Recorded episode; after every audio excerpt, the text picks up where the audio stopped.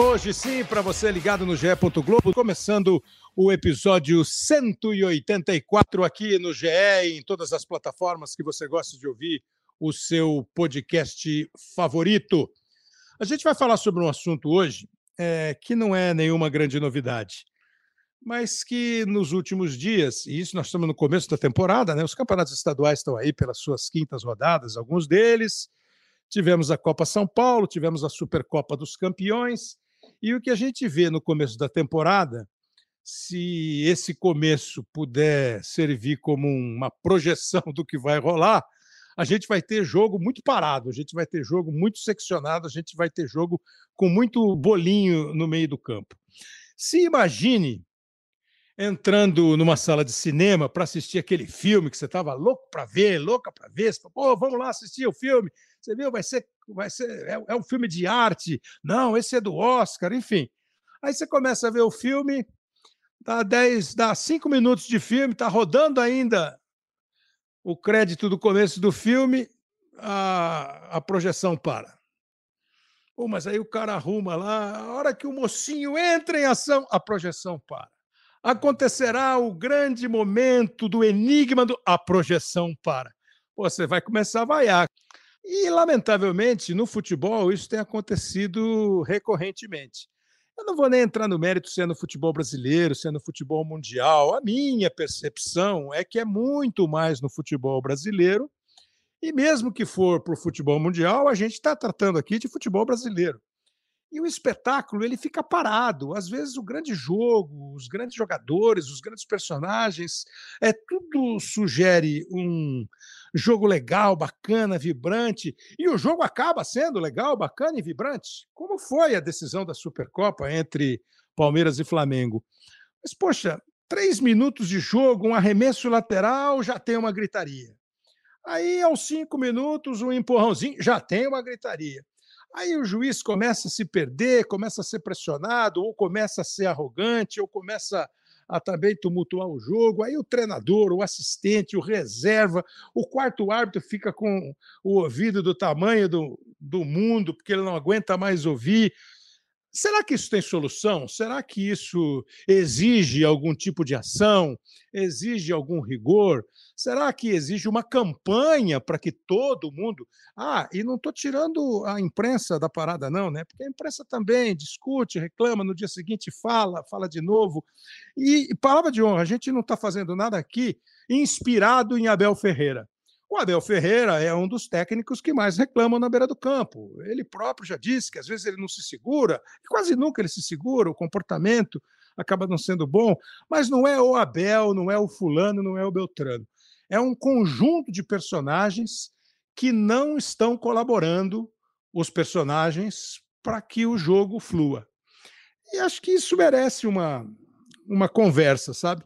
E a decisão de fazer esse episódio foi um texto que o Maurício Noriega escreveu no blog dele, que chama Papo Cabeça. O Noriega vai participar aqui daqui a pouquinho, é, lamentando. E até ele próprio falou: pô, tá, às vezes eu saio de uma transmissão dizendo, pô, eu sou chato pra caramba. E fica tudo muito chato. Então, a gente vai tentar dividir assim em partes interessadas. Né? Lógico, o técnico de futebol. Lógico, o árbitro de futebol. Então, a gente tem é, pessoas de nome, é, de, de respeito, que estão diretamente ligadas à situação. O Noriega vai falar. E eu vou começar com um personagem que é sempre de um de uma área do futebol muito discutida, a área jurídica do futebol. O Superior Tribunal de Justiça Desportivo é o tribunal que julga, em última instância, todas as questões é, do futebol punição de jogador, de atleta, de clube, é, denúncia contra torcedor, jogador, atleta, clube, é, disputa por pontos, se você acha que está sendo prejudicado ou não. E a gente tem uma visão, às vezes, do STJD, que em momentos decisivos das competições acaba havendo uma, um apetite por holofote e aí, às vezes, você fala, pô, mas o STJD vai entrar nessa, isso não é assunto para tribunal, etc. e tal. E nós fomos conversar com o Ronaldo Botelho Piacente, que já foi auditor, presidente do STJD, e hoje ele é o procurador-geral. É o cara que produz, a partir de investigação, vídeo, fato, denúncia, de, de é, súmula, ele produz a denúncia. Até não sei se o STJD tem alguma coisa a ver com essa questão do ambiente do mundo do futebol. Mas nós fomos ouvi-lo. Eu gravei com ele um dia antes do que a gente está gravando aqui o podcast, e você agora ouve a conversa que eu tive com o Ronaldo Botelho Piacente, o procurador-geral do STJD. Lado importante dessa nossa conversa é o lado da justiça desportiva. É, não é fazer caça, caça às bruxas, veja bem, se trata disso. Toda ação pode ter uma reação, pode ter um efeito, pode ter uma punição, pode ter um julgamento. E eu estou recebendo aqui, a gente está recebendo nesse nosso, nesse nosso episódio, o Ronaldo Botelho Piacente, que é o procurador-geral do Superior Tribunal de Justiça Desportiva. Já foi presidente do STJD e hoje é o procurador. Ronaldo, primeiro, assim, obrigado pela atenção, por participar aqui com a gente. É, dá uma definida, assim, para quem não é, é muito afeito ao, ao, aos cargos. O STJD é um tribunal que, quando, ah, vocês ficam bravos quando eu falo STJD da CBF, porque vocês falam que ele não é da, que ele não é da CBF, que ele é independente.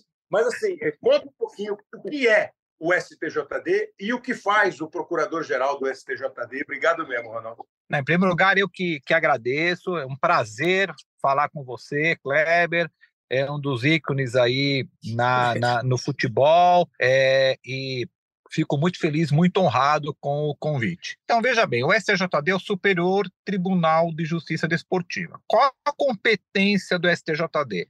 Ele julga os casos é, das competições organizadas pela CBF e também, em última instância, os casos é, que envolvem a processos oriundos dos tribunais de justiças desportivos estaduais. Então, um exemplo, um processo que é julgado no, no, no campeonato estadual, vamos imaginar aqui de São Paulo, na da Federação Paulista. Então, é, há uma, uma infração disciplinar, julga-se em primeira instância que é comissão disciplinar, havendo recurso, vai para o pleno do TJD, ainda do uhum. Tribunal de São Paulo, havendo recurso desta decisão já do pleno da segunda instância, ela é encaminhada ao Superior Tribunal de Justiça Desportiva. Então, nos casos estaduais, nós agimos lá, atuamos como terceira instância.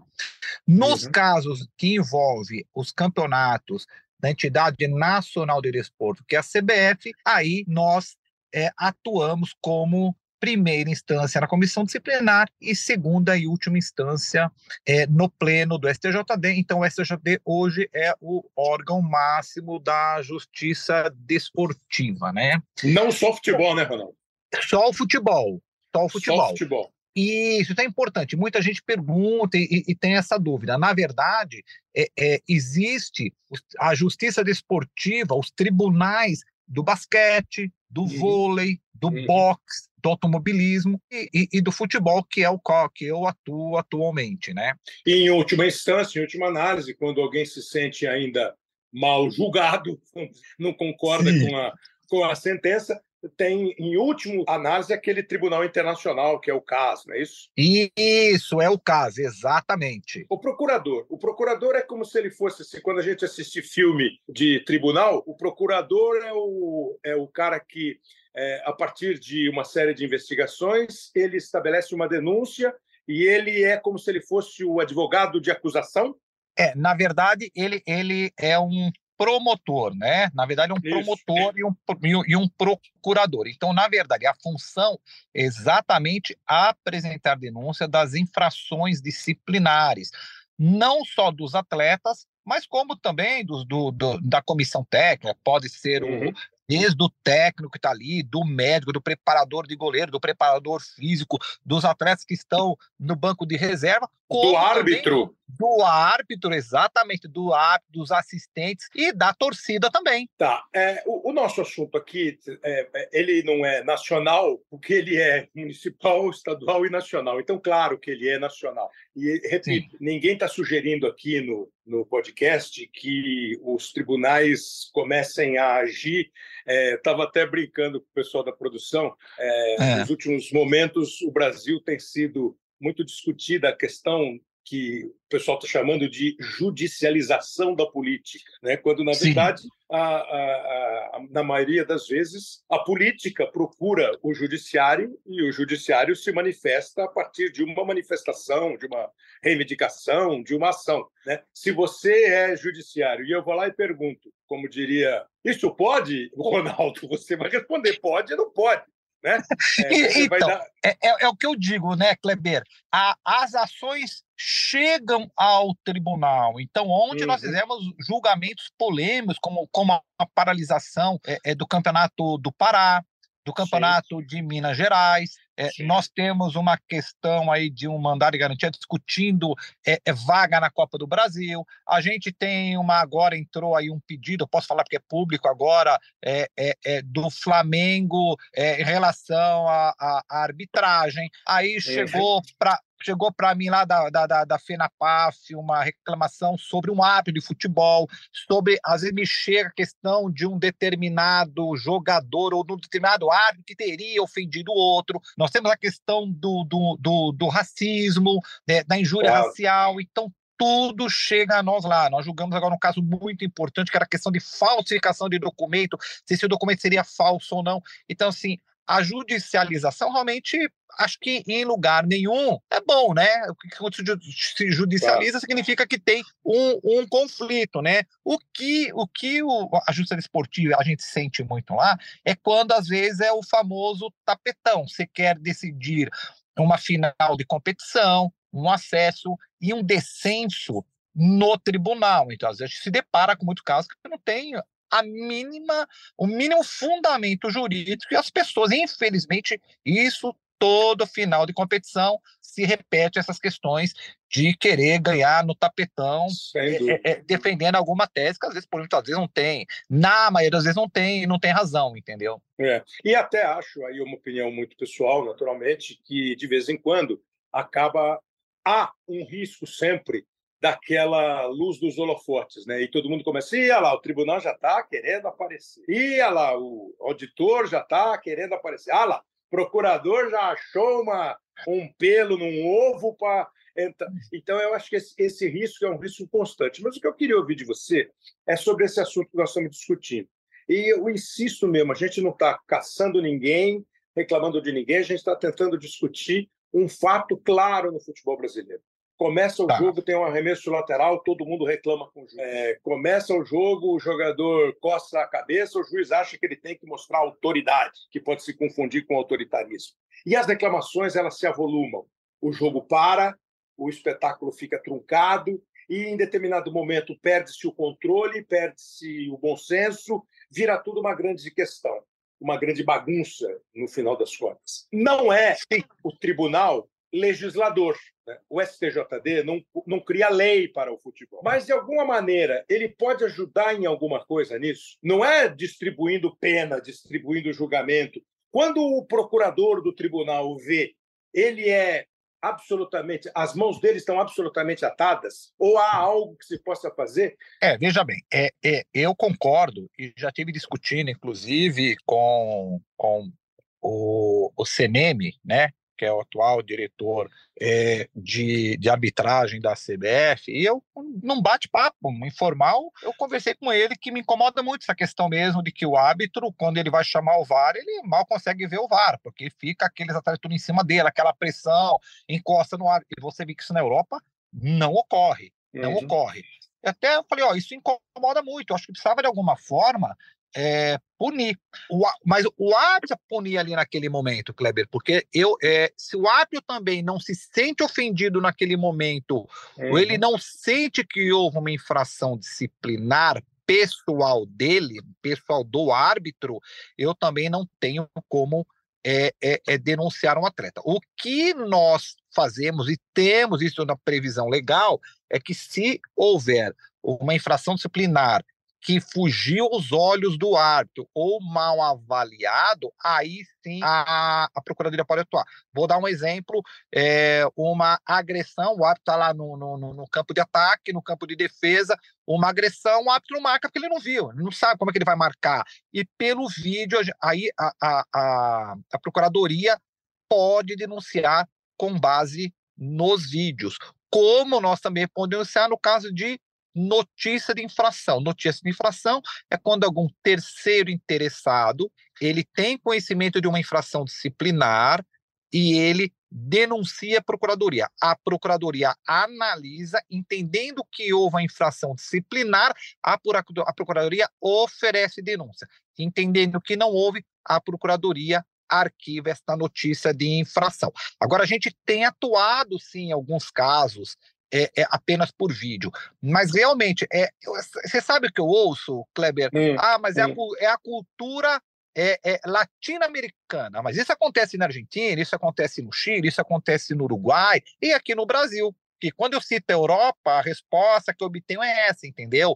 Ah, mas é uma cultura entendeu? Que eu, eu acredito que poderia, aos poucos, sim, de, de uma certa forma, isso ser revertido, né? Porque realmente você vê, teve uma época aí que o a atleta começaram a dar peitada em árbitro, entendeu? Aí foram ter que ser punido, punido, melhorou, entendeu? Uma, deu uma melhorada, mas assim, aquelas questões de lançamento de, de, de objeto, quando nós ficamos uma, ah, jogou um copinho, mas o que, que tem um copo de plástico? O que, que tem? Então vamos lá, Vamos fechar, vamos fechar o estádio, tá bom, não tem torcida. Então, o que que acontecia? Aí você vê como funciona, né, Kleber? Os próprios torcedores, quando isso acontecia, isso. eles eles chegavam olha, foi ele aqui, chama a polícia e prende ele. Porque a lei fala que quando a pessoa, que o torcedor que cometeu o ato, ele, ele é detido e se lava o boletim de ocorrência, o que, que acontece? A excludente de responsabilidade do clube. Então, isso isso ajudou bastante, entendeu? Isso tem, tem ajudado.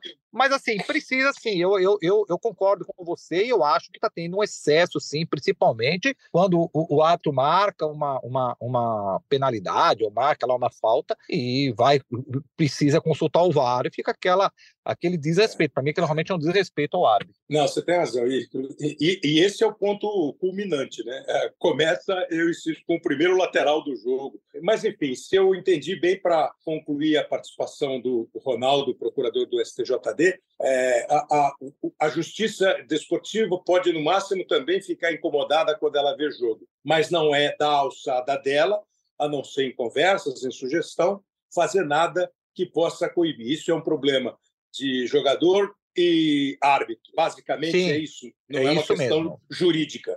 É, exatamente. A não ser que o árbitro de, é, é, aplique lá um cartão vermelho. Aí sim, essa pessoa é, obrigatoriamente ela vai ser julgada pela justiça desportiva, né? Então, assim, uhum. enquanto ele está ali, que ele está ali, está pressionando o árbitro, infelizmente, não caracteriza uma infração disciplinar.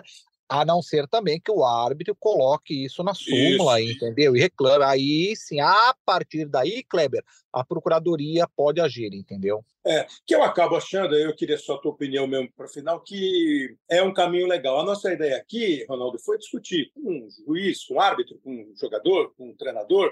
Aí eu pensei, poxa, por que não alguém da justiça? Agora que eu ouvi você, eu estou convencido que você não tem que fazer nada mesmo. O STJD não tem que interferir é, nesse tipo de ação. Ele só vai julgar se eventualmente o árbitro botar na súmula. Não aguentava mais o cara na minha orelha. Fora isso, acho que vocês têm que apenas é, assistir, gostar, desgostar e dar sugestão, mas nenhuma ação prática e efetiva. É, eu acho que eu acho que poderia sim é, fazer é, é, algumas campanhas, algumas reuniões é, é, com, com os atletas, né? E, e uhum. eu acho que se começarem a lançar na súmula, ou o árbitro dá um amarelo em um, não tô, ah, mas vem 10, vou dar, vou dar nos 10. Não, tá bom, dá em um. Quem é o capitão? Chama o capitão. Amarelo, estava no meio. Vermelho, segura, não foi? Vermelho. Fala, opa, aí o negócio começa a mudar, né? Ronaldo Botelho Piacente, procurador-geral do STJD, o Superior Tribunal de Justiça Desportiva do Futebol Brasileiro, conversou aqui com a gente.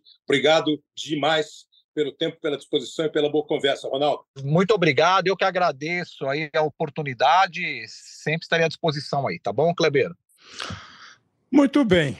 É, essa foi a conversa com o procurador-geral do, do STJD, o Ronaldo Botelho Piacente. E você notou, como eu concluí, repito, gravei é, um dia antes de, de a gente estar tá gravando aqui hoje, e como você notou, é, não há muito o que fazer. E depois, concluindo, acho até que ainda bem que não há muito o que fazer, né? porque não sei se é um caso para ficar judicializando a questão, mas é um caso para se discutir. É, e acho interessante o procurador ficar incomodado com a parada, e de repente você viu ele falando de conversa que ele teve com o Wilson Seneme, que prometeu participar com a gente daqui a pouco aqui no episódio. Eu já estou com o Maurício Noriega, Ô, Maurício, sabe que você foi o grande inspirador da decisão deste episódio, né?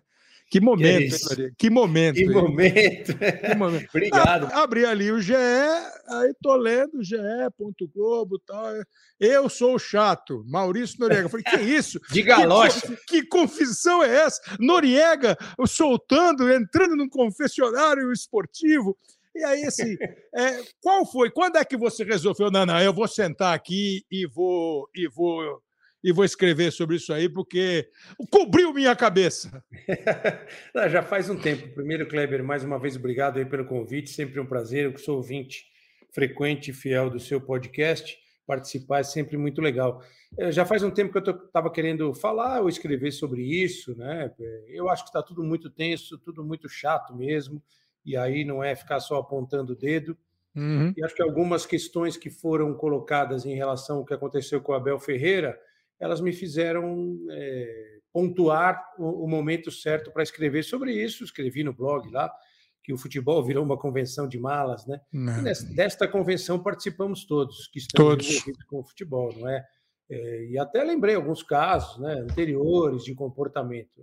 Eu acho que assim o futebol ele está muito preso a conceitos que eu acho que estão absolutamente ultrapassados em termos de comportamento. Essa coisa territorial, até escrevi lá aquela história de alçapão, Libertadores é uma guerra, tem que ter pressão, e, e, e a gente está deixando escapar oportunidades de fazer um espetáculo melhor, todos nós. Depois a gente reclama que nós estamos ficando para trás, Kleber.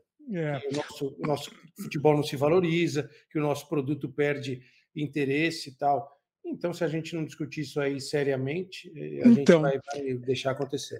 Eu, eu, na abertura do episódio, Noriega, é, fiz uma, uma analogia como se você entrasse no cinema para ver um filme e aos dois minutos de filme o, o projetor desse problema e a tela ficasse parada, escura.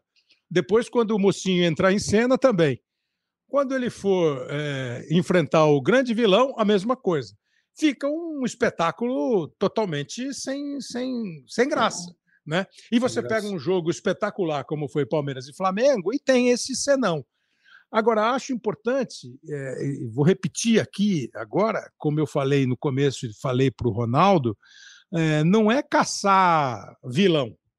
O Abel Ferreira não é o único. Ele talvez seja o mais famoso. Né? porque é, ele está andando junto com resultados. E na conversa com o STJD, com o Ronaldo, ele diz. É, eu queria ouvir a sua opinião sobre isso, porque a gente também é crítico quando o tribunal começa a entrar muito em campo, né? O tribunal ele tem que ser uma instância assim discreta e na hora que provocado ou na hora que percebe algum equívoco agir. E ele disse que não pode fazer nada. Como é que ele vai fazer? Ele vai ficar falando que ele vai ficar falando que, ah, eu não gostei daquela reclamação e vou fazer a denúncia. Não teria sentido.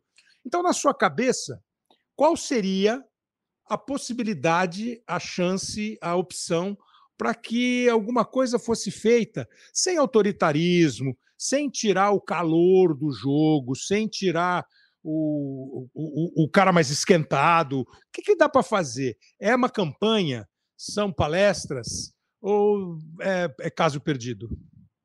Não, não posso acreditar que seja caso perdido, né? E eu me sinto muito à vontade para falar sobre isso, porque eu sou uma mala jogando futebol, cara. Sou uma mala sem alça.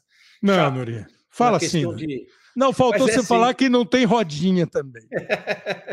então, tem, tem muitas coisas que eu acho que a, a, pessoa tem que fazer uma autocrítica em relação ao comportamento dela, a postura dela em relação a certas coisas. Eu entendo totalmente a questão da competitividade, e há pessoas, atletas, treinadores que se motivam com essa questão da competitividade extrema, da, da provocação, e, e, tiram proveito disso na, na questão do resultado.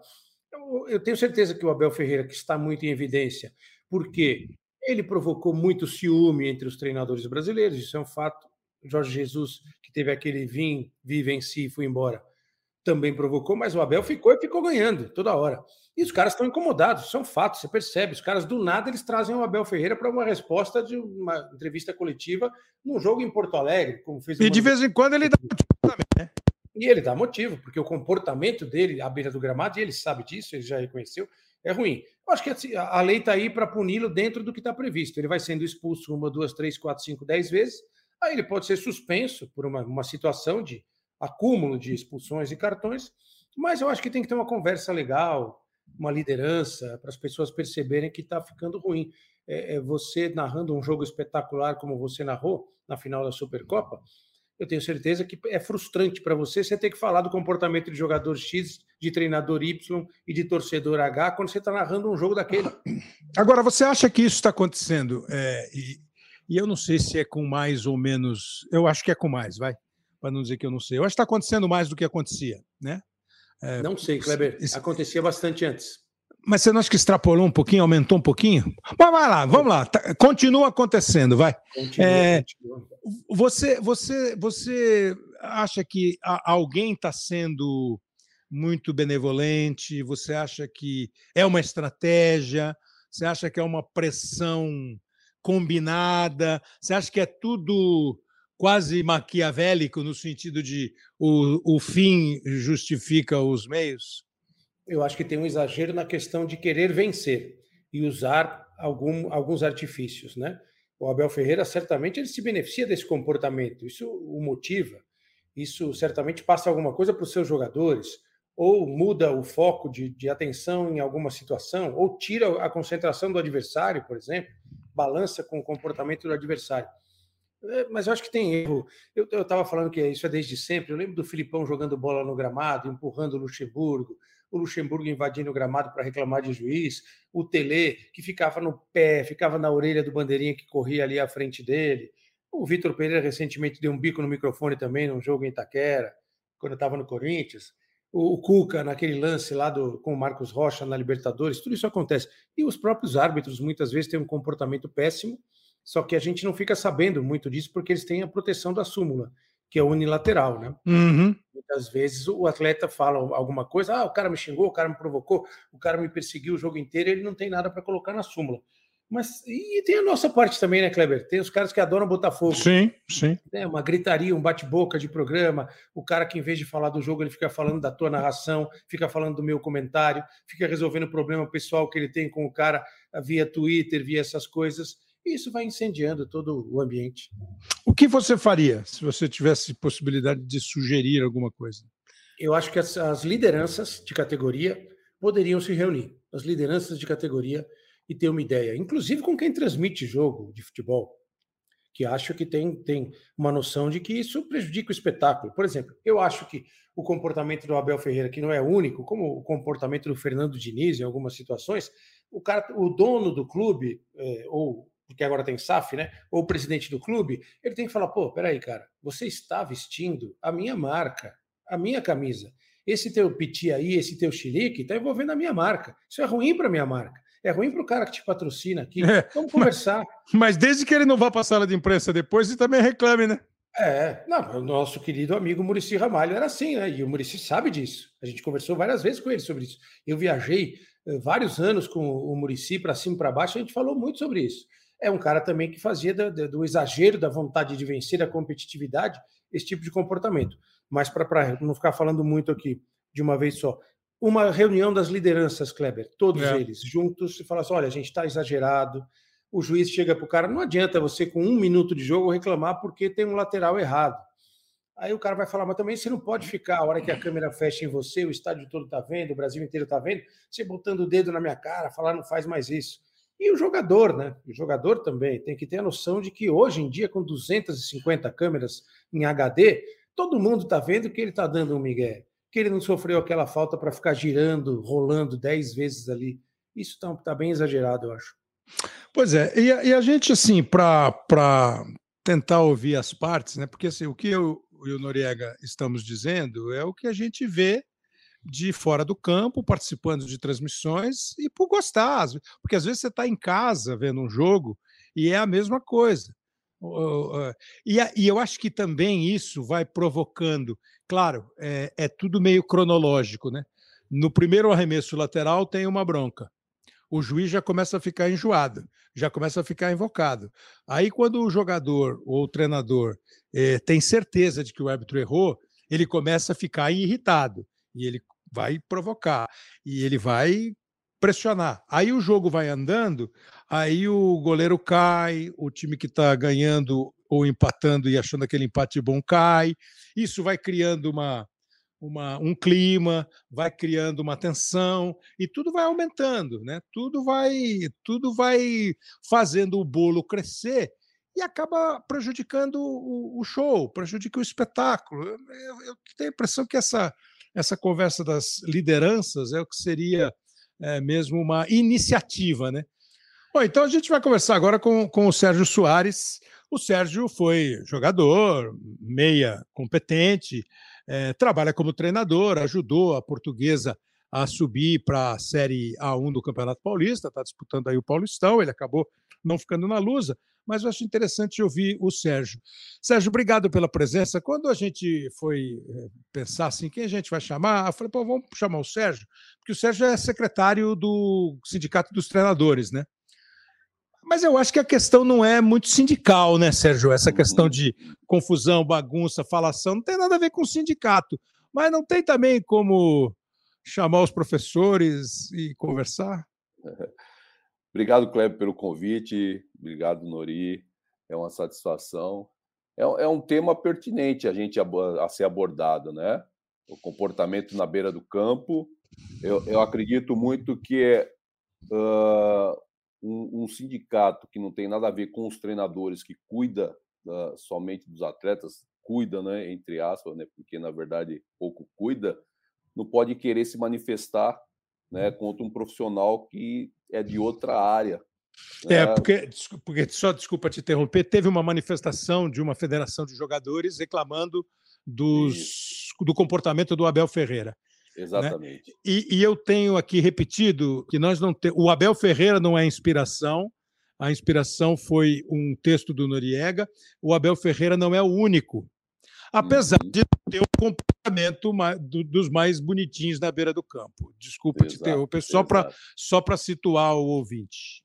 Exato. Uh, e dentro do, do, do, texto do Nori, futebol ficou um tanto chato, né, Kleber? É, uhum. Futebol tá um tanto chato, né? Da, da época Aí não é ser nostálgico, mas a gente precisa falar da época que nós jogávamos, que tinha aposta, que tinha é, um comportamento que não era tão agressivo, até dentro do campo, por parte do torcedor, a gente via é, os clássicos divididos com torcedores, né? e hoje a gente não vê nada disso e vê esse tipo de comportamento. Futebol precisa ser mais leve, né? Tem que ter a competitividade, tem que, que, que faz parte, a gente entende que futebol hoje também é um grande negócio, né? futebol hoje é uma potência em, em termos financeiros, mas não pode perder a sua essência, que eu acho que, na minha opinião, perdeu-se um pouco né, nesse sentido. Né? Qualquer coisa é motivo para se reclamar.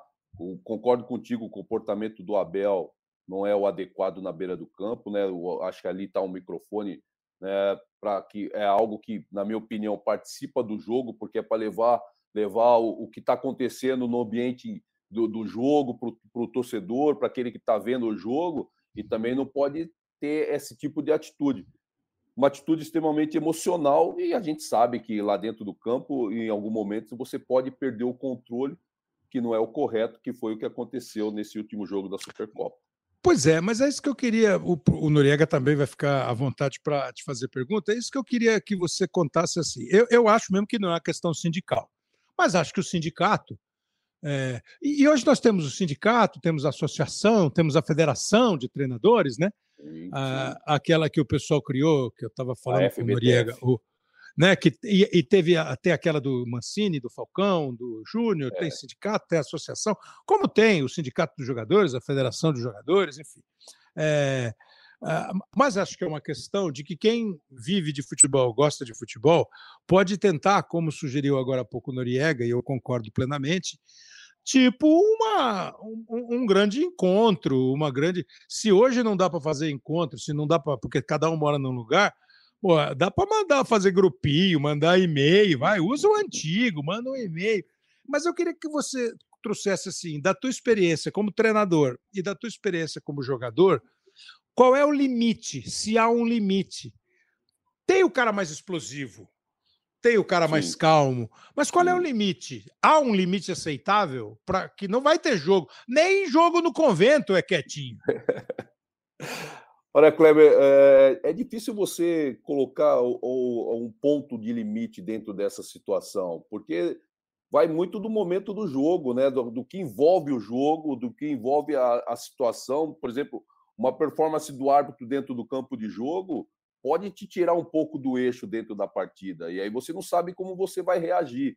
Né? Te botar um limite, é, eu acho muito difícil. O meu comportamento dentro do campo é muito controlado, no sentido até para deixar que o árbitro apite o jogo com tranquilidade. Eu não sou aquele treinador que fica importunando o árbitro, tirando o árbitro, é, da, do, do, tirando o foco do árbitro do jogo e ele prestando atenção somente no que acontece no banco Claro que tem a, tem a comunicação do quarto árbitro, que, que é direta, é linha direta para o árbitro, fica aberto direto, você escuta tudo que o treinador fala na beira do campo e acaba, às vezes, saindo alguma coisa. Mas eu acho que a, o, o, treinador ele precisa uh, se conter mais dentro do campo de jogo. Eu acho que isso é muito importante para o andamento da partida, até para que você possa uh, manter o seu time com mais tranquilidade, né? porque o comportamento do treinador ele influi diretamente no comportamento dos atletas dentro do campo de jogo. Né? Se há um, hum. um comportamento um, um, pouco mais explosivo, né? evidente que os seus jogadores também dentro do campo ficará pilhado com relação a, vamos dizer, a arbitragem, que foi o que aconteceu dentro da partida. Então, você colocar um limite, eu acho que é muito difícil. Isso vai de, de pessoa para pessoa. Não tem, é. não tem como você é, falar assim, ó, oh, Sérgio, qual é o limite? o Sérgio é de um jeito, o, o Cuca é do G é de outro, o Abel é de outro, o Fernando Diniz é de outro, e assim sucessivamente. E aí eu Olá, fico pensando, desculpa, é, o Palmeiras do coração, como é que é, cabeça fria e coração quente, o Palmeiras dentro do campo não entra nessa pilha. É, e eu, aí eu, você, você perguntou, eu queria assim, se, se tem, como é que é a divisão de responsabilidades entre jogador, treinador, árbitro e tudo? Eu, eu acredito. Não, não, muito... pro, pro, pro Nori mesmo, Nori. até pro Nori, pro Nori te perguntar é. o que ele quer nessa, nessa mistura aí, nesse caldeirão aí. Então, eu acho que é, é, o princip, os principais responsáveis atualmente por essa situação acho que são os treinadores, acho que mais até do que os jogadores. A gente tem visto em alguns casos os jogadores acalmando alguns treinadores, por incrível que pareça. E, e, acho que os árbitros também poderiam ter um comportamento mais preventivo em relação algumas situações. Mas eu vou perguntar para o Sérgio o seguinte, Kleber: é, o que faria, por exemplo, você como treinador? O que faria você ser um treinador mais controlado à beira do gramado? Uma ameaça de suspensão, por exemplo? Uma multa pecuniária, financeira?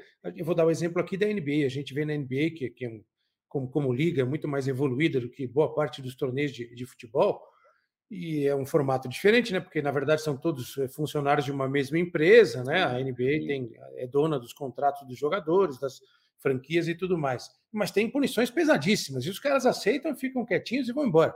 O, o que, o que faria, você acha? Você foi jogador e hoje é treinador. O, o jogador e o treinador abaixarem um pouquinho a temperatura? Nori, dentro do, do, do, nosso universo futebol, a gente sempre diz que a única coisa que, que resolve é mexer no bolso do atleta. Né? E eu acho que para o treinador seria a mesma coisa. Né? Para que tivesse um comportamento adequado, não extrapolasse uma multa pesada que mexesse no bolso. Acho que é, esse seria o caminho.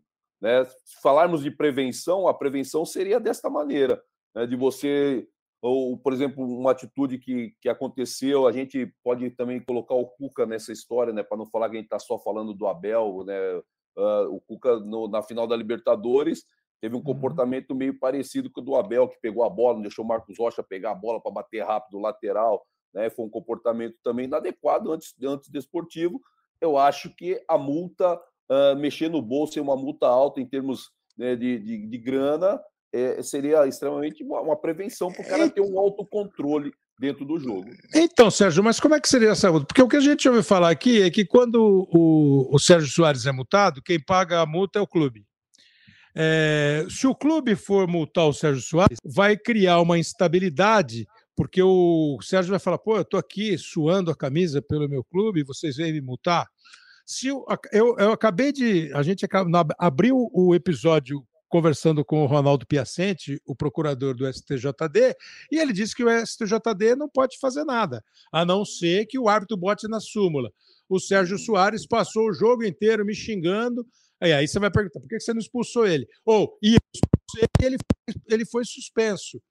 É, e aí, assim, e, cê, cê, como é que você divide? Por exemplo, Noriega acha que a culpa maior é dos treinadores. Eu tenho dúvida. Eu, se eu fosse fazer, eu acho que hoje eu dividiria é, 60% para 65% para jogador e treinador e 35% para árbitro. 60 40, vai, jogador, treinador e 40 o árbitro. E entre os jogadores eu tenho dúvida. Eu acho que tem jogo que tá o treinador mais é, agitador. Tem jogo que é o jogador, assim, com dois minutos. Como é que você Sim. vê a situação? Eu, eu acho, Kleber, que é, que é dividido, sim. Claro que cada jogo é um jogo, né? Mas eu acho que é dividido. Uma, uma atuação ruim do árbitro dentro da partida estimula o atleta e o treinador a, a sair a, a, uma reclamação, extrapolar dentro da reclamação, uma atitude, um, um comportamento do árbitro, uma performance do árbitro não adequada dentro da partida. Também tem um jogador que reclama demais, gesticula demais que dentro do, dentro do jogo o árbitro pede para que não gesticule. Você pode vir conversar comigo, mas que o gesticular está expondo a, a, a, figura do árbitro, a disciplina, o comando do jogo do, do árbitro e a, e a atitude do atleta, do treinador também ali à beira do campo, o tempo inteiro gesticulando, falando, xingando, né? E aí então eu, eu entendo que os três segmentos tem, tem, é, são compromete dentro do jogo, às vezes hora um, hora outro, mas o que eu vejo é o seguinte, com relação à multa, a gente tem não pode subir atrasado para o segundo tempo do jogo. Isso. Né? E isso, quem sobe para o segundo tempo do jogo, você acaba pagando. E dentro do, a maioria dos clubes, fala, ó, se subir atrasado, nós vamos descontar de vocês. Aí o que, que você faz? Você agiliza vestiário, você conversa um pouco mais rápido para que você não, não suba atrasado para não pagar multa e que e vai tirar do bolso do, da comissão. Em algum momento teve clube que já disse, ó, chegar subir atrasado, não vão tirar, vão descontar da comissão. Então, se se colocar uma multa uh, para o treinador e, e, e, dentro do clube ficar acordado que essa multa será descontado do treinador, o clube fica isento de pagar e o profissional acaba se responsabilizando pela sua atitude dentro do campo de jogo.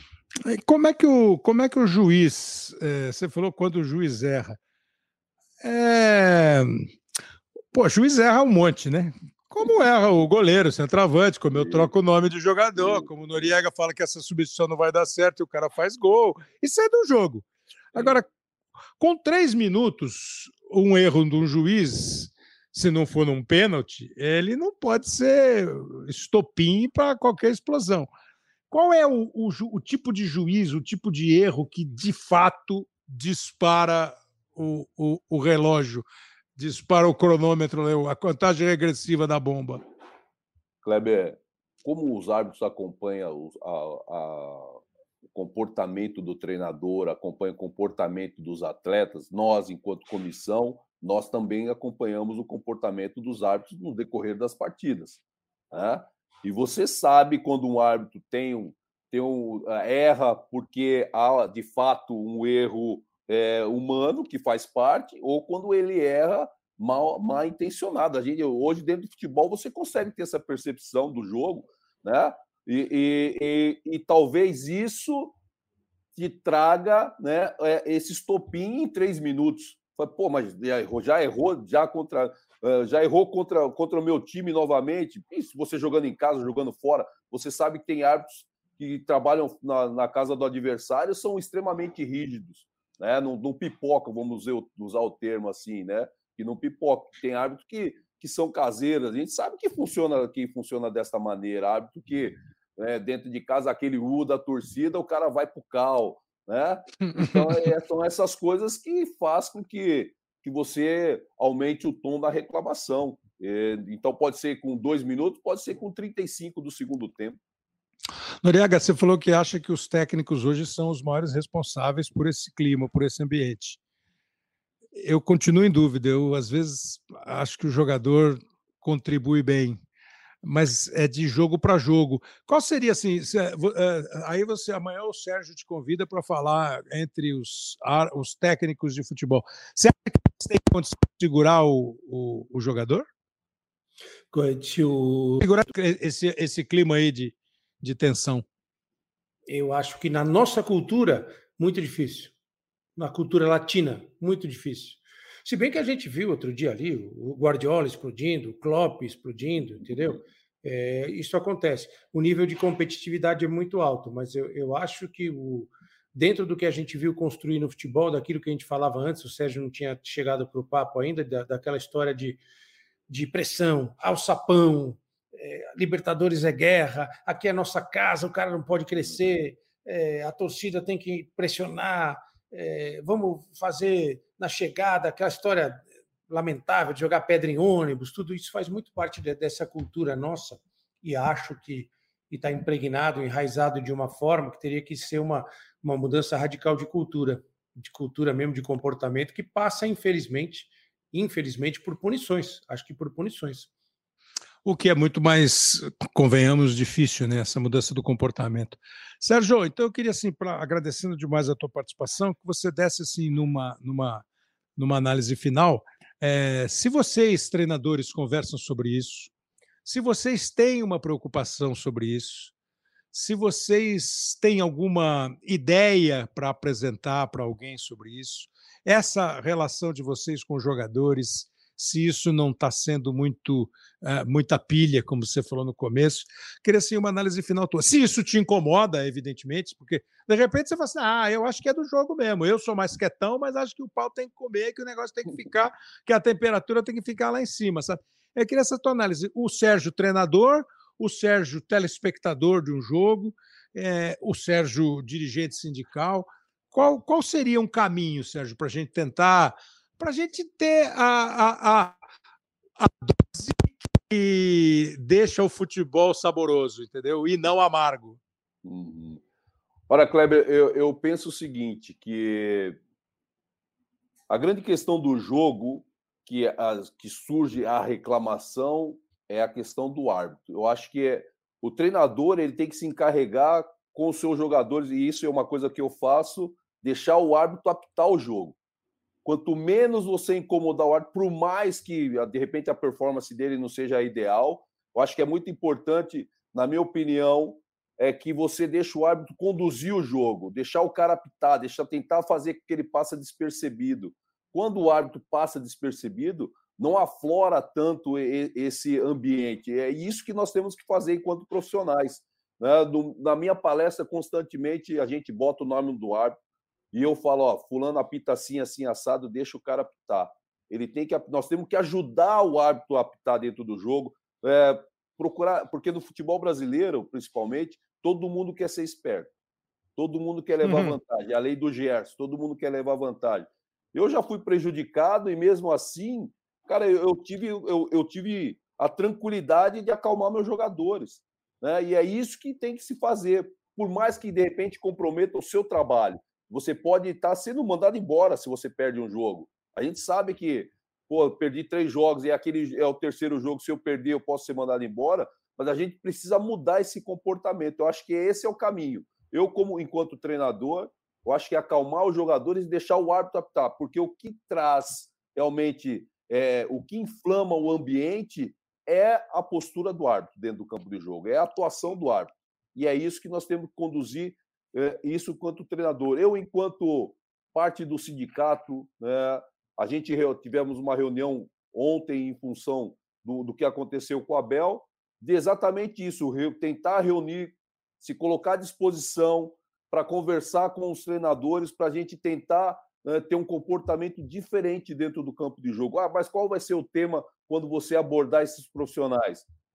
Eu, eu dei a minha opinião que tem que ser exatamente o que eu acabei de falar deixar o árbitro apitar, né, tentar conduzir o jogo da melhor maneira, que é isso que vai fazer a diferença.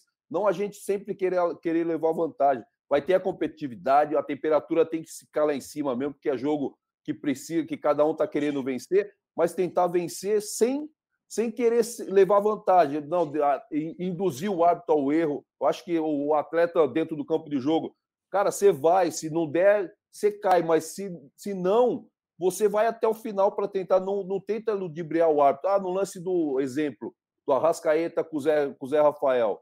O Zé uhum. sofreu a falta. Né? A gente viu que o Zé sofreu a falta. Na minha opinião, foi falta do Zé Rafael. Só que depois o Zé Rafael fez pênalti. O árbitro entendeu que não foi falta e ele deu pênalti.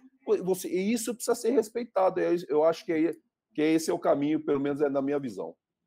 Se você pudesse. Não, se você pudesse, não, você pode. Que pergunta você deixaria nesse tema, nessa linha, para o Wilson Seneme, que é o presidente da comissão de arbitragem da CBF hoje?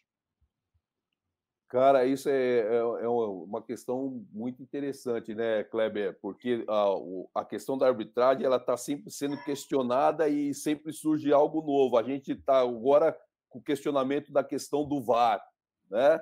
É, então, a minha, a minha pergunta para o CNM é, é, na questão do VAR, de, do, de o VAR ser um VAR mais ágil né, nas suas decisões para que o jogo não fique tanto tempo parado.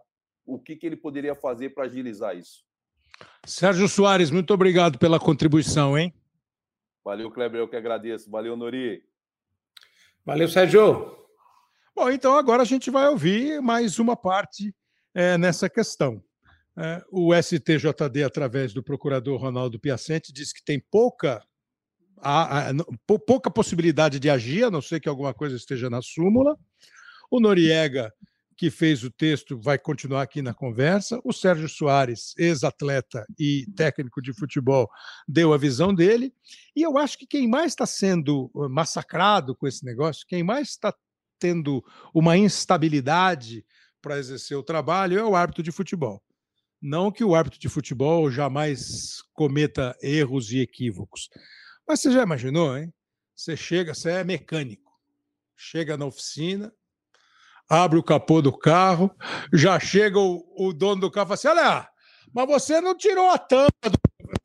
Mas eu nem, nem comecei ainda. E a gente está recebendo com muito prazer, pela disposição, o, o Wilson Seneme, que é hoje o presidente da Comissão de Arbitragem da CBF, além de ter sido um árbitro de primeira linha no futebol brasileiro, sul-americano e mundial. Seneme, obrigado pela atenção. E a primeira pergunta é assim: o quanto a comissão de arbitragem está ou não está incomodada com esse ambiente meio de um show de reclamações do futebol brasileiro ao segundo minuto de cada partida. Obrigado, Seneme.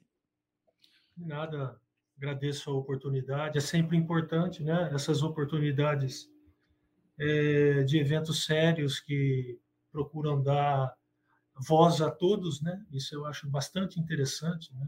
quando a gente pode ter essas oportunidades.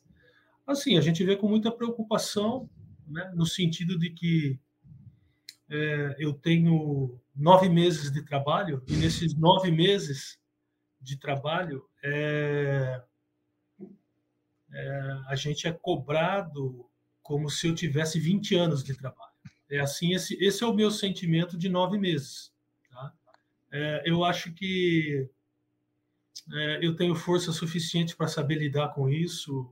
Fui árbitro por 20 anos, é, fui presidente da comissão de árbitros da Comebol Exato. por seis anos.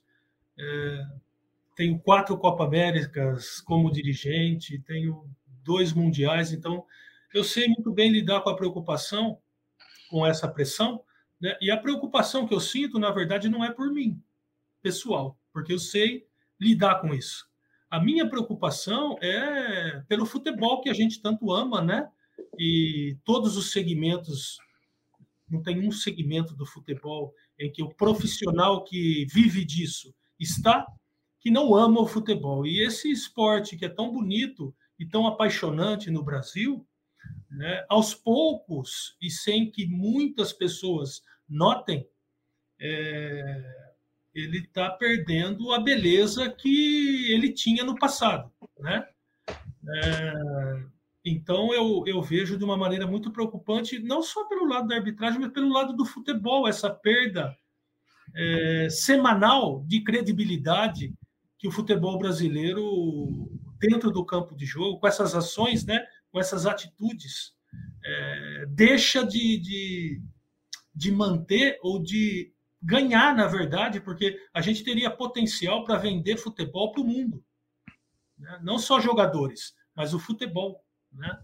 E eu acho que a gente perde oportunidades e eu lamento muito né, que isso ocorra mais do que é, uma pressão pessoal, é um lamento de ver que a cultura estabelecida, que não é de hoje, é uma cultura que vem de anos, né, é, ela está sendo cada vez mais estimulada é, pelo meio, né, pelo meio. Não é por um segmento, não tem ninguém aqui que quer crucificar um, um segmento, né, mas o meio absorve muito fácil essas, é, esses, essas atitudes é, anti-jogo, né? Uhum. Isso o Brasil está perdendo, lamentavelmente, o Cleber. É, e, e, você falou uma coisa que a gente tem é, batido aqui o, o episódio inteiro. É, não tem um culpado, não tem um cara que tenha sido o responsável, mas é, que vai se propagando de uma maneira muito rápida, é verdade. Não sei nem se inconscientemente. Pô, mas vem cá, se o fulano fez e deu certo, eu também vou fazer. Pô, vem cá, se outro dia o juiz foi pressionado no começo e passou a apitar de um jeito mais amistoso para a gente, eu vou fazer. O Arnaldo César Coelho, quando comentava jogo que você estava trabalhando, ele falava assim: não, o CNM jogou futebol. Ele disse que era bom de bola, então ele tem uma visão do jogador e do árbitro de futebol. Então eu queria, nesse caso, o que a gente está discutindo assim, assim, porra, três minutos, um arremesso, vira discussão. Rodinho no, rodinha no árbitro. Aí o árbitro, que é mais explosivo, já começa a espalhar a bronca em cima de todo mundo e deixa o outro irritado porque o juiz pode falar você é bobo. O cara, se falar você é bobo, o juiz expulsa. O técnico entra. Na... Como é que está dividida essa questão? Para você ter isso que você falou, é, enquanto você falava, eu pensava, a gente poderia produzir um espetáculo melhor. Por que, que a gente. Como é que você divide essa responsabilidade? Bom, excelente a pergunta, viu, Kleber? Excelente, realmente. E eu entendo que, por parte, vou responder a minha parte, né? Que é a arbitragem. É, eu, eu resumiria e vou explicar depois, né? Que é assim: se não vai no amor, vai na dor.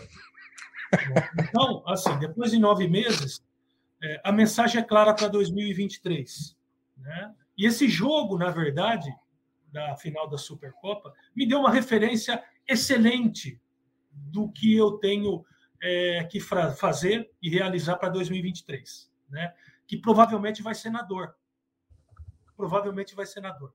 E a instrução para os árbitros vai ser muito clara. Muito clara. Árbitro de futebol está lá para aplicar a regra do jogo. Né? E ele, na sua autoridade, é, sem que passe do limite, porque de igual maneira ele será punido se ele passar do limite, mas se ele for omisso à regra do jogo e as sanções que a regra permite a ele, é, ele vai ser punido, ele vai ser afastado, ele vai ficar em casa. Isso não vai ser em tom de ameaça, mas vai ser em tom de, de determinação. Essa mesma mensagem a gente vai tomar a liberdade de dar aos clubes quando a gente se reunir com os clubes. A gente, esse ano, a gente vai ter a condição de produzir materiais exemplificando as situações que ocorreram e as situações que, enfim, é, a maneira como os árbitros vão proceder em determinadas situações disciplinares. Tá? E aí vocês, inclusive da imprensa, vão ter o um material para poder dizer o árbitro cumpriu o que foi determinado ou ele não cumpriu? O erro foi de quem?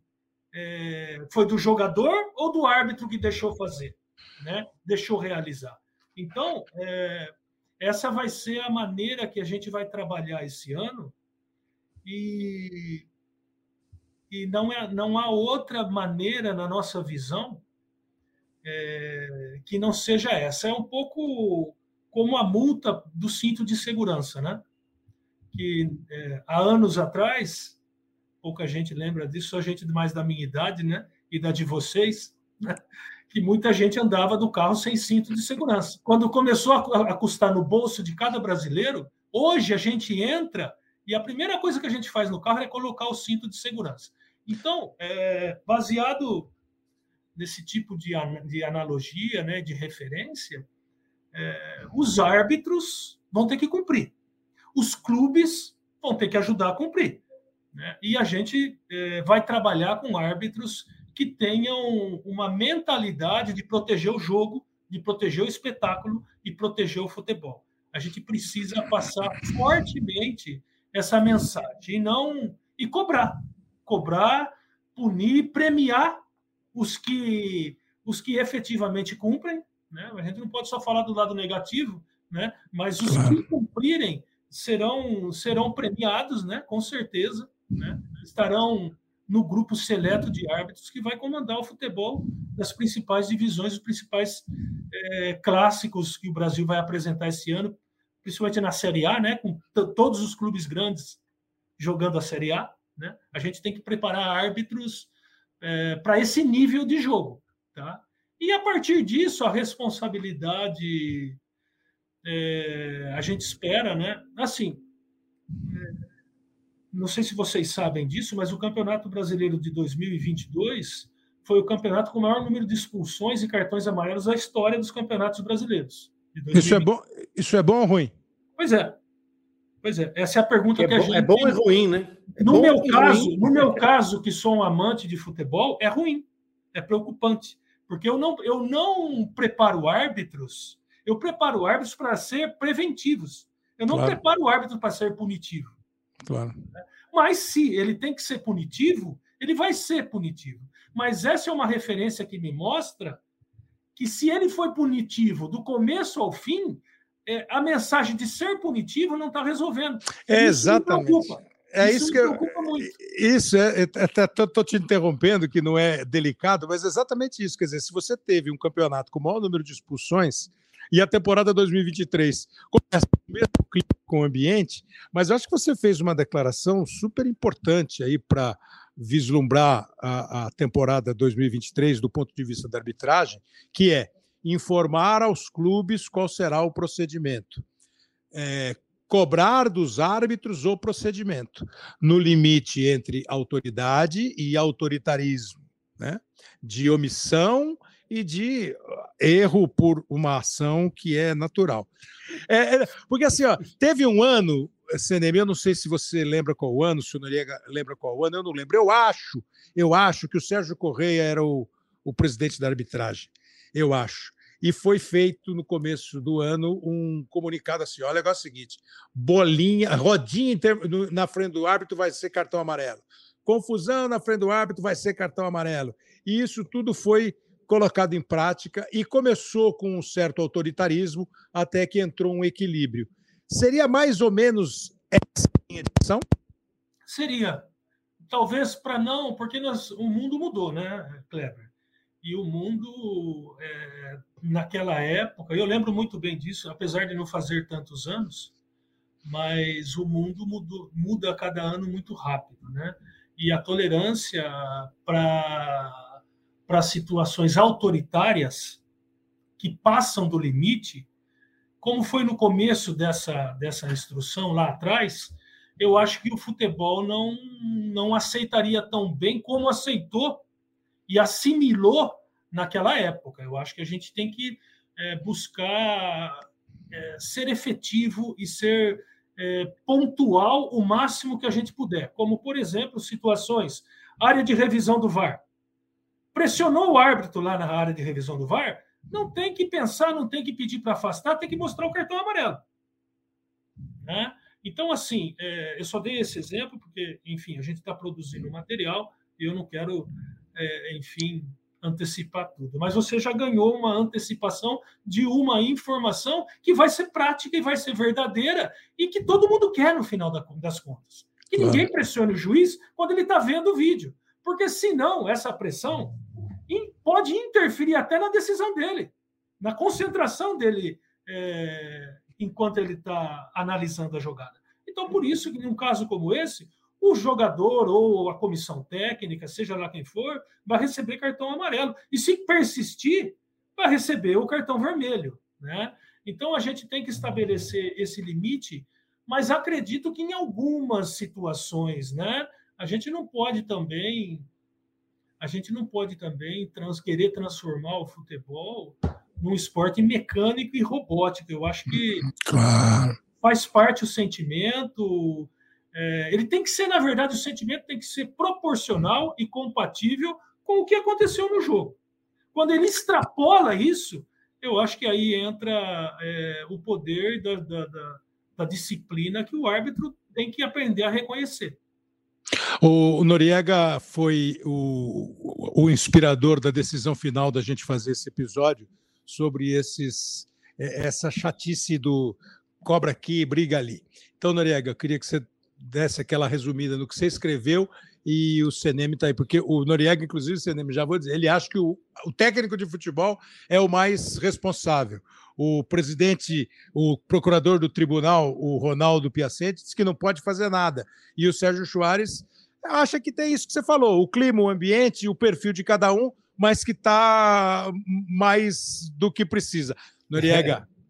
É, é isso aí. Primeiro, um abraço para o CNM. Resumindo do, do texto, é o texto basicamente dizendo que está todo mundo muito chato, que o futebol virou uma convenção de malas, inclusive nós, em alguns aspectos, provocamos algumas situações, incitamos algumas situações. Acho realmente que os treinadores estão extrapolando a beira do gramado. Série A, Série B, Série C, o comportamento acaba incitando vários, vários outros comportamentos. Mas eu quero fazer duas perguntas para o Celeme. A primeira, Celeme, eu sempre brinco com o pessoal da nossa central do apito aqui, o seguinte, que às vezes falta um pouquinho de conversa do árbitro com o jogador para ele entender o que o jogador acha de determinadas situações, e isso melhoraria a interpretação do árbitro para situações de jogo. Foi falta, não foi falta? Interferiu, não interferiu? Atrapalhou, não atrapalhou? Se existe esse tipo de conversa da arbitragem, do comando da arbitragem com os jogadores para situações, né? principalmente aquela coisa de bola na mão, intenção, não teve intenção de falta, essas coisas. E a outra é o seguinte: a gente está vendo no Mundial de Clubes da FIFA a introdução de uma coisa que, modestamente, eu falei já há alguns anos que deveria ter sido copiada no futebol americano, que é aquele negócio de explicar a decisão para o, para, para o público. A gente está vendo que pela primeira vez o VAR estava lá. O gol foi anulado porque o jogador camisa X estava em posição de impedimento e tal. Isso vai ser uma prática adotada aqui no Brasil também? São essas as perguntas. Bom, primeiramente, Noriega, boa tarde e parabéns pelo texto, tá? O texto ficou muito bom, e parabéns realmente, tá? Gostei muito. É, é o seguinte, é, os jogadores são os jogadores, o, a regra, a regra do futebol não é a regra do árbitro.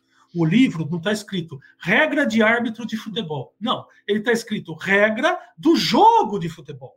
Então as regras do jogo não são do árbitro, elas são do jogo, consequentemente dos jogadores, né?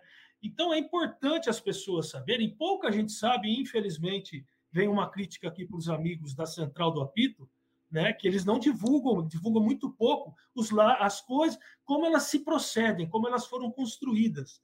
Isso seria muito educativo, né? É, então, assim, o, a Central do Apito deveria ter uma, uma função também, também educativa.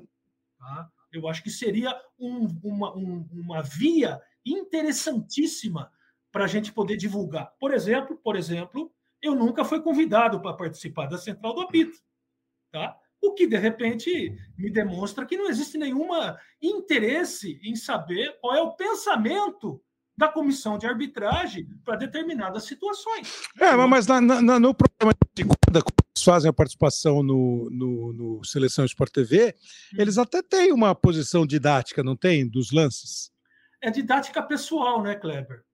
Porque, assim, é. É, qual é, a, qual é a, a, a, instituição oficial que capacitou essas pessoas? Os três, quatro que participam? Isso. É, a carreira deles como árbitros. Quantos anos atrás? É, não sei, acho que o que se aposentou há menos tempo foi o Sandro, talvez. Isso, o Sandro. E a, a, sabe quantas vezes a regra do jogo mudou de quando o Sandro foi árbitro até hoje, que foi o último, de 2000 e, 2018 na Copa do Mundo da Rússia? Depois do último jogo que ele apitou? Quantas vezes mudou? Ah, a regra não sei, mas recomendação vocês devem ter tido umas 30 diferentes. Não, a regra do jogo daquele ano para esse ano mudou mais de, mais de 100 vezes. É? Houveram mais de 100 mudanças no seu Pô, texto completo. É, então, já aproveitar essa sua dica aqui, eles adorariam. Se você quiser, você marca um dia, é só entrar em contato, a gente faz aqui no podcast, a gente faz um episódio inteirinho. E nós vamos fazer mais. Paulo César, o Salvio. Kleber, Kleber para você ver como é, o que eu estou falando aqui não tem nenhuma conotação de rivalidade, tá? Porque são amigos meus. Claro, são contemporâneos meus, claro. grandes árbitros e amigos. Não, você está então, falando da posição do cara da comissão de arbitragem, claro. Isso, exato. Assim, é, tanto é isso que nós vamos convidar eles para eles virem aqui. A CBF vai convidar eles para vir aqui. É legal. Nós vamos marcar porque a gente quer abrir esse relacionamento e essa porta, porque a gente precisa de voz também. É, não, é começa a liberar juiz para entrevista de vez em quando. Por que não? Aí é com o Rodrigo Paiva, que está aqui, né? convencer não, o presidente, você, organizar. Você, depois do jogo. Se o Rodrigo Paiva convencer o presidente, organizar, colocar todo o staff que os jogadores têm, né? De suporte técnico ali atrás para os árbitros, ok, nós vamos para frente, Kleber. Então, assim, respondendo o Noriega, respondendo o Noriega, é, em relação aos jogadores, e eu estava falando da regra, por quê? Porque o grupo de estudo que modifica e prepara as, as atualizações da regra do jogo, ele é composto por jogadores. O Cafu faz parte desse grupo, né? É, o Figo, jogador Figo, português Figo, é, é parte desse grupo. Tem jogadores de todas as confederações que fazem parte desse grupo de estudo né, para o avanço das regras do jogo. Árbitros são, ex-árbitros são referência, né, também participam desse grupo. Treinadores e ex-treinadores fazem parte desse grupo. Então, esse grupo e as regras do jogo, ela evolui no sentido do benefício para o jogo. O que o jogo quer da regra do jogo. Né? Então, essa, esse é o espírito do texto da regra. O espírito do texto não é para o árbitro, é para o jogo. Tá? É, então, assim, se eu me reunir com os jogadores do Brasil, simplesmente os do Brasil, né, e adaptar um texto que foi produzido por ex-jogadores, por esse grupo de estudo, a nossa realidade brasileira, eu vou estar contrariando o espírito do texto da regra. Né?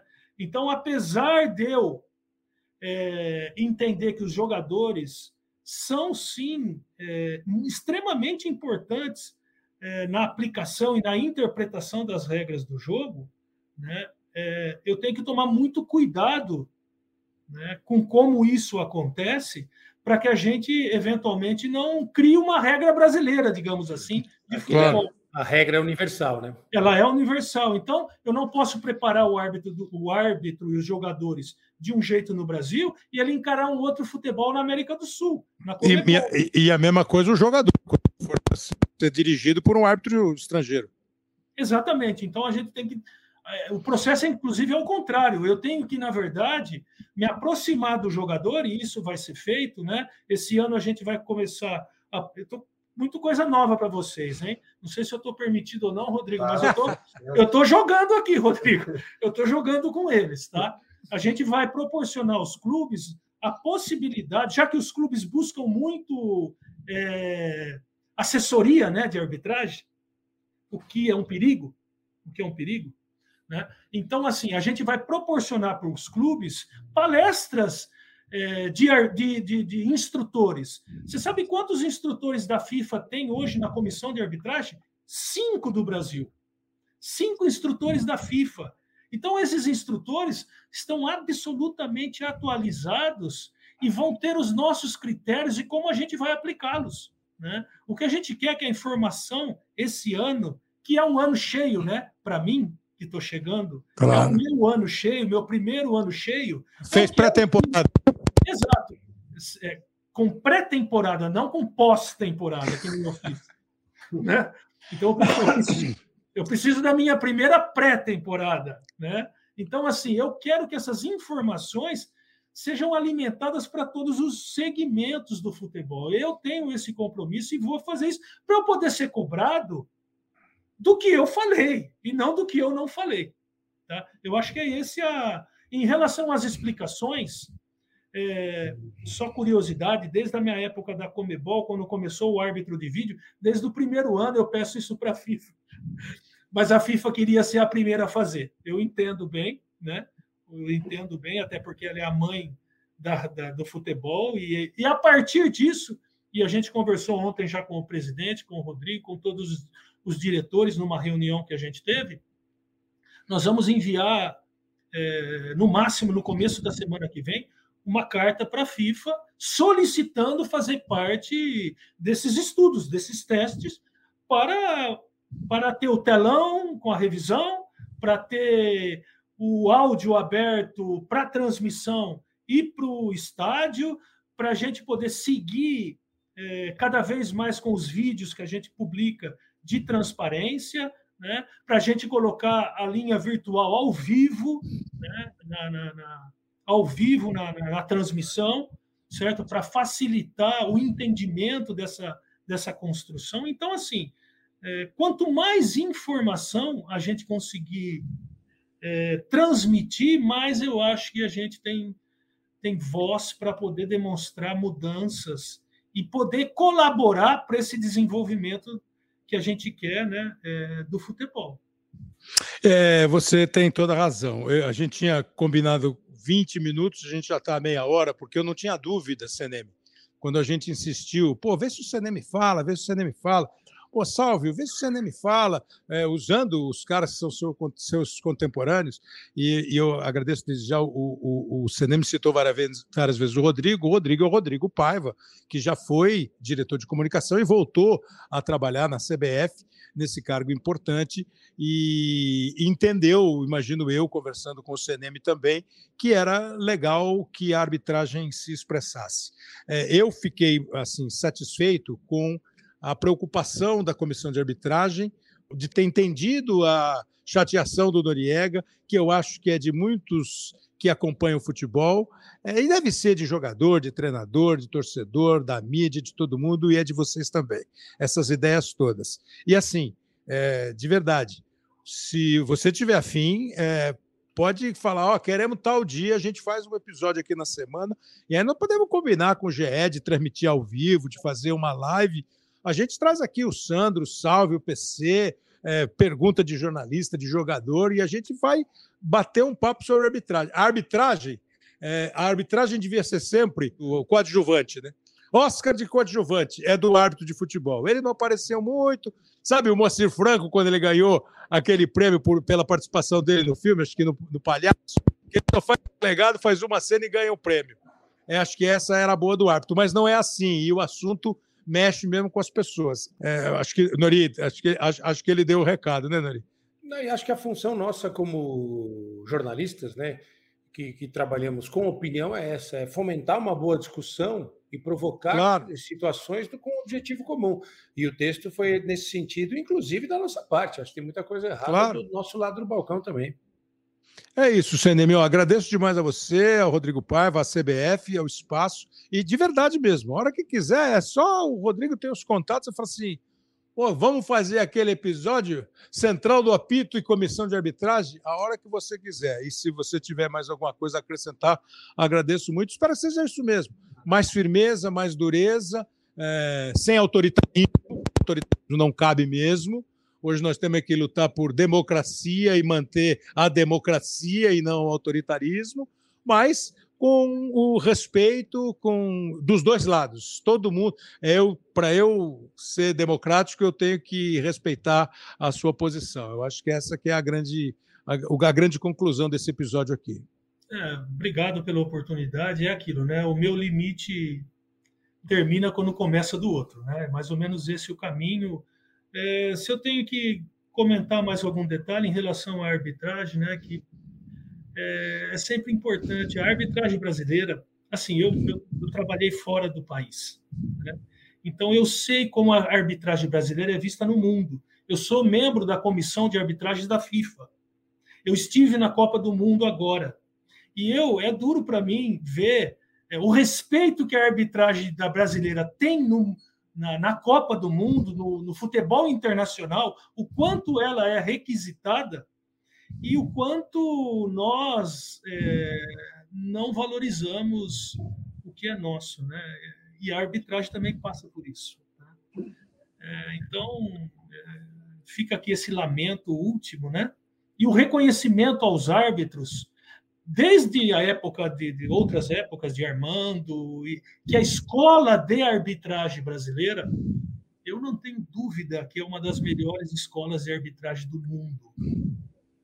É isso. Então agradeço e eu não poderia deixar de, de, fazer esse comentário final. Obrigado pela oportunidade. Imagina, obrigado a vocês e que assim seja dentro do campo na temporada toda. Estamos aí às ordens quando quiser. A Denise Bonfim, o Pedro Suaide, o Léo Bianchi e o Lucas Gabelotto são os produtores e editores do programa. Obrigado, Noriega. Obrigado, Sérgio Soares. Ao Ronaldo Botelho Piacente, que participou também. E ao Wilson Seneme. E que as coisas fiquem mais livres, leves e soltas e bonitas sempre no futebol brasileiro. grande abraço, até a semana que vem.